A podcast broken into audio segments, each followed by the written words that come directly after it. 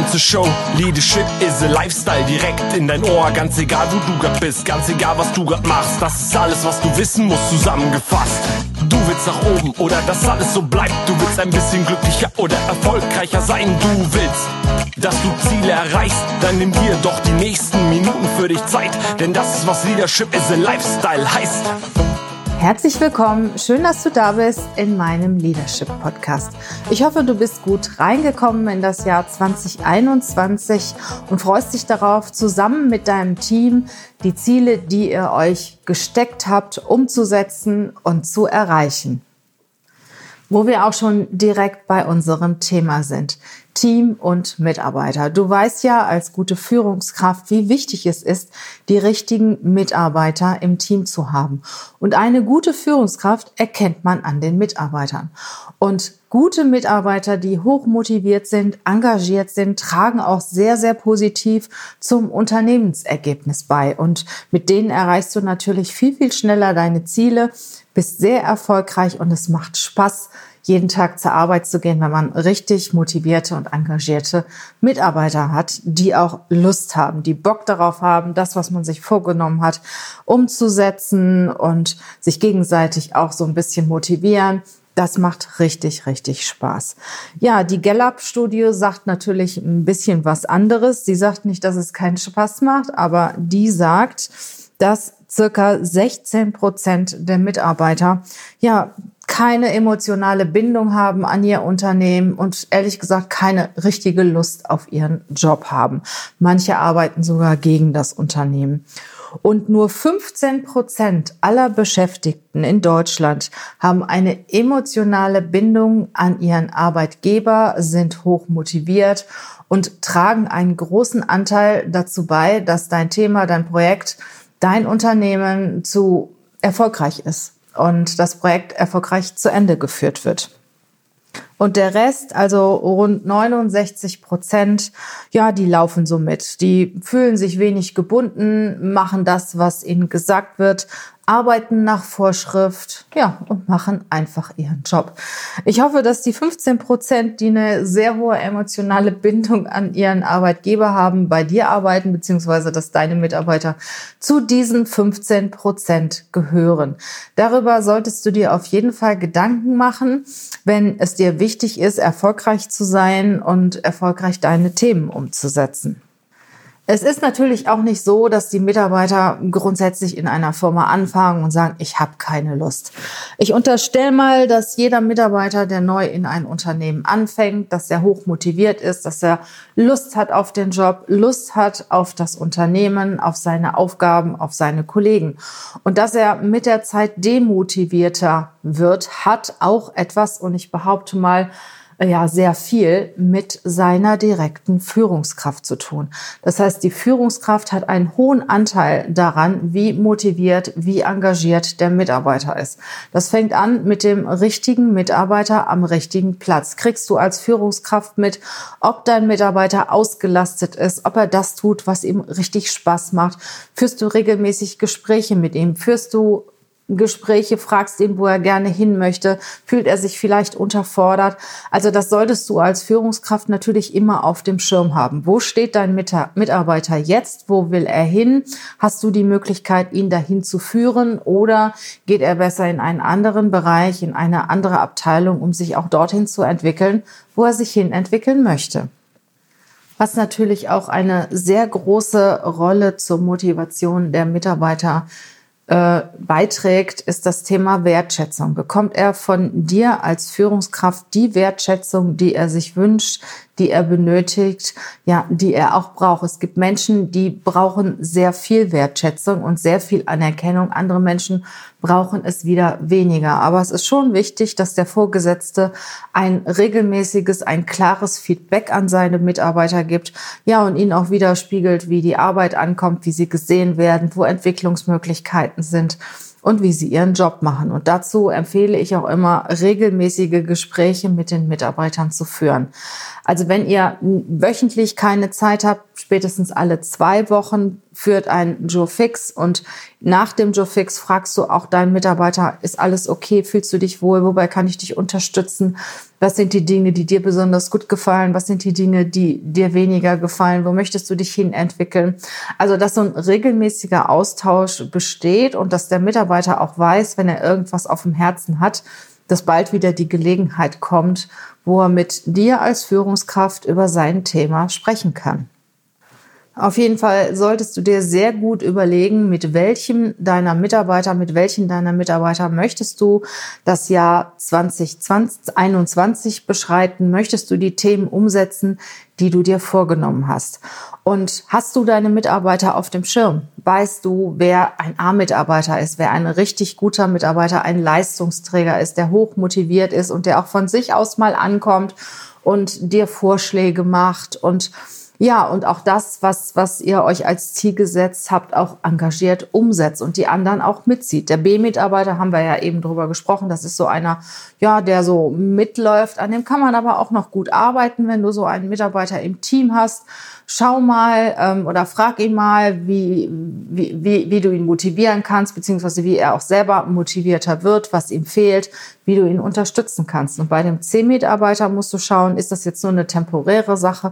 Es gibt ja auch Menschen, die haben, ich sag mal zum Beispiel ein privates Thema und fallen da Moment aus dem Job zurück, bringen nicht mehr die Leistung, sind krank und ja, und dann brauchen sie eine Zeit, um sich auch wieder zu fangen, um gesund zu werden, um sich zu entwickeln. Es kann auch sein, dass sie irgendwelche Trauer haben oder Konflikte haben im Privatbereich. Also das weiß man nie so richtig. Und ich sage immer, gib den Leuten schon Zeit und rede mit ihnen. Und es ist ganz wichtig, wenn du auch jetzt Mitarbeiter bist oder du als Führungskraft bist ja auch Mitarbeiter und hast ein Thema, sprech darüber, damit deine Kollegen wissen, was mit dir los ist.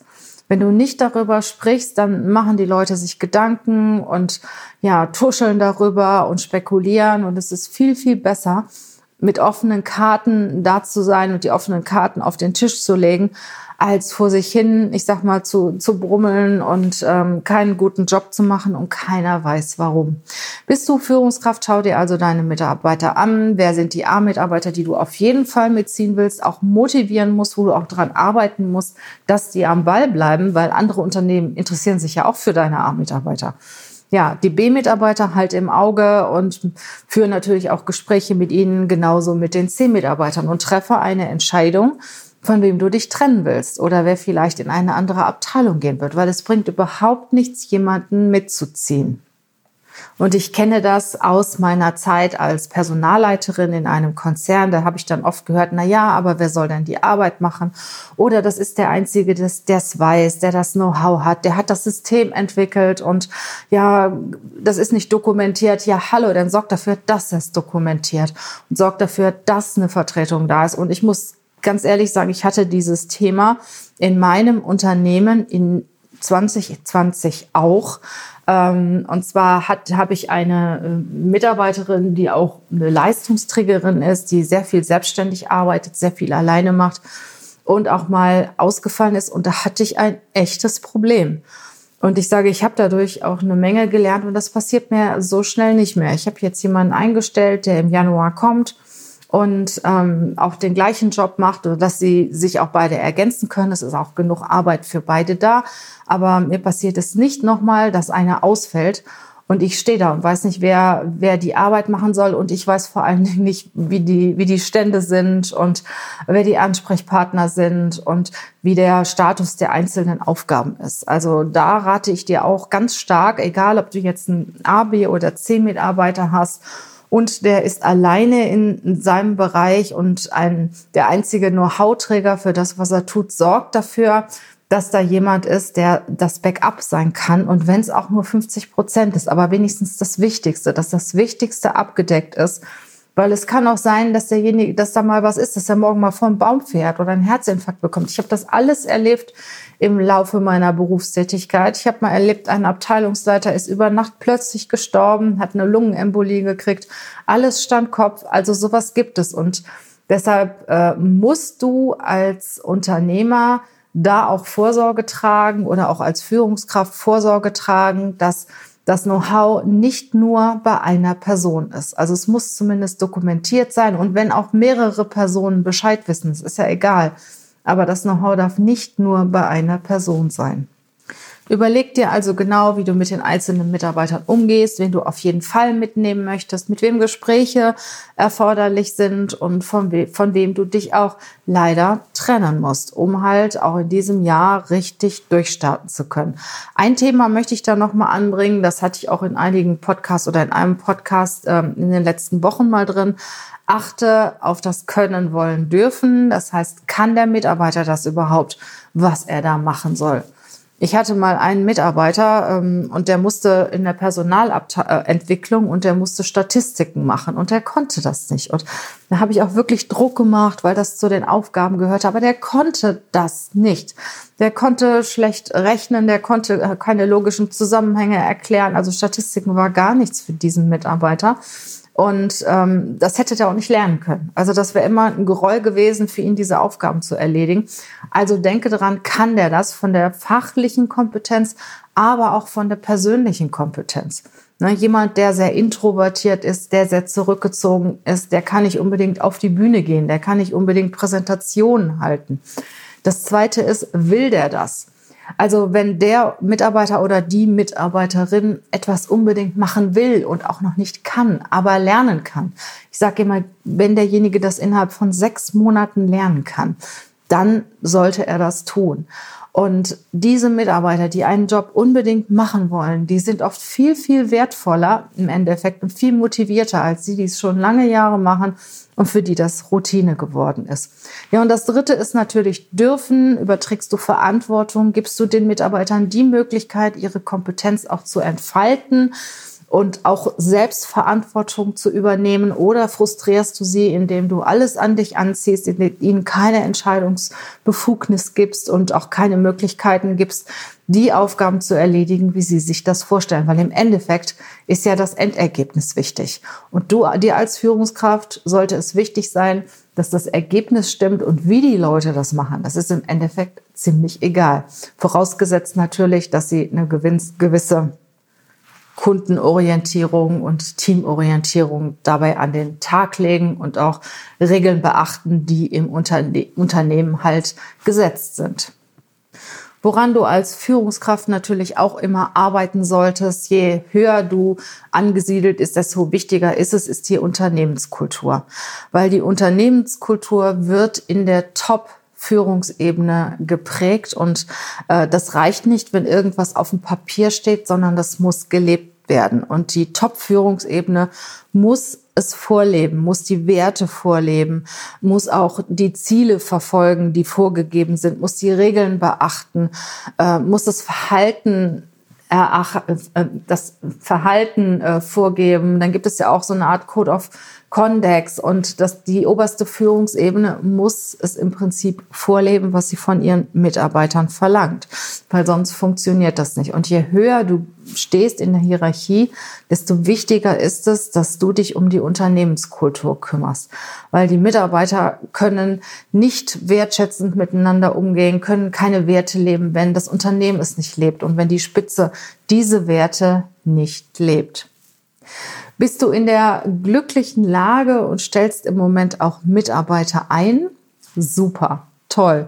Freue ich mich drüber, weil ähm, diese Unternehmen sind auch sehr vorausschauend und ich sag mal, auch wir, obwohl wir jetzt nicht so ein tolles Jahr 2020 haben, stellen Mitarbeiter ein, weil ich muss ja auch an morgen denken.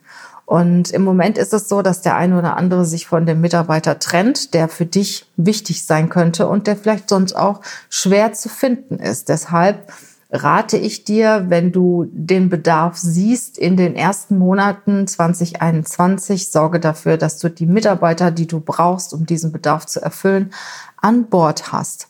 Und wenn du natürlich eine gute Unternehmenskultur hast, an deinem Employer Branding arbeitest, wenn du gute Werte hast auf Kununu und auf anderen Bewertungsplattformen und deine Mitarbeiter auch sehr zufrieden sind und gut über das Unternehmen reden und auch Freunde, Bekannte vorschlagen, hast du natürlich viel bessere Chancen, richtig gute Leute in dein Unternehmen zu bekommen. und wie du dann diese richtig guten Leute identifizierst in einem Vorstellungsgespräch, vielleicht auch schon an den Unterlagen das ein oder andere erkennst, das erzähle ich dir in dem nächsten Podcast. Ich wünsche dir noch ein paar gute Tage, einen guten Start in das Jahr 2021 und ich freue mich darauf, wenn wir uns bald wiedersehen oder bald wieder hören. Bis dann, mach's gut. Tschüss.